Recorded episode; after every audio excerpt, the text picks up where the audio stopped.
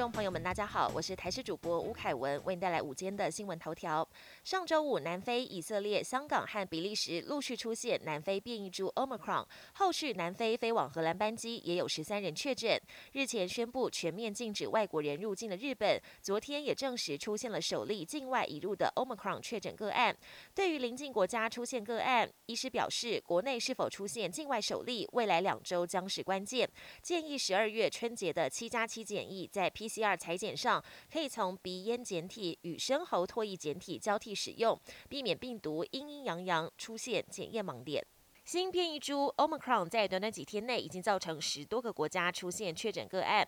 指挥中心专家咨询小组委员李炳颖语气坚定地表示：“Omicron 铁定会进入台湾，但要看是在边境止步，还是会进入社区。关键还是要做好检疫。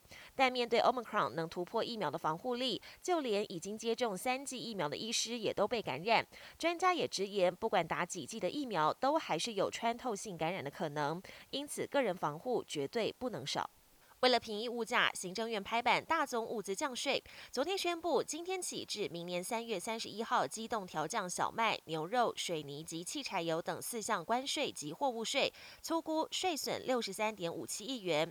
政院预请业者将降税反映在售价上。台湾中油立刻宣布，今年起配合汽柴油每公升各调降一点一元。但民间服务业者表示，原物料累积涨幅已经很大，部分降税抵消不了成本的压力，物。价上涨就回不去了。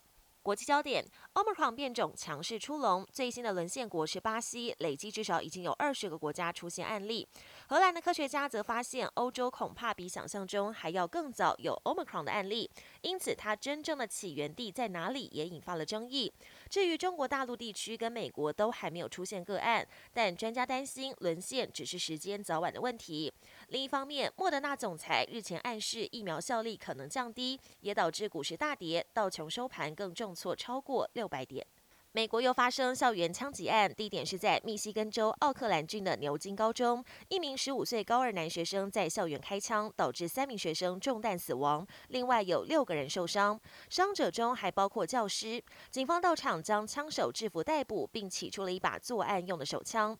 枪击案发生之后，学校已经暂时封锁，至于凶手的行凶动机，警方还在调查。英国号称日不落国，殖民地藏遍布全世界。不过到了现在，各殖民地几乎都已经独立。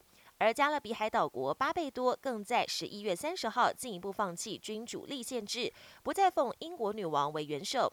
典礼当天，英国王储查尔斯受邀出席，出身巴贝多的国际巨星蕾哈娜也到场共襄盛举，还获封巴贝多的国家英雄。